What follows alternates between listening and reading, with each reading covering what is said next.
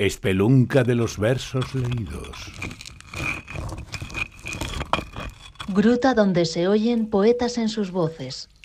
Las diez plagas de Egipto.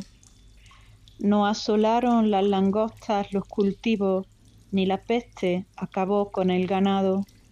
Piojos no atacaron a animales y niños. Una nube de moscas no invadió aquel país.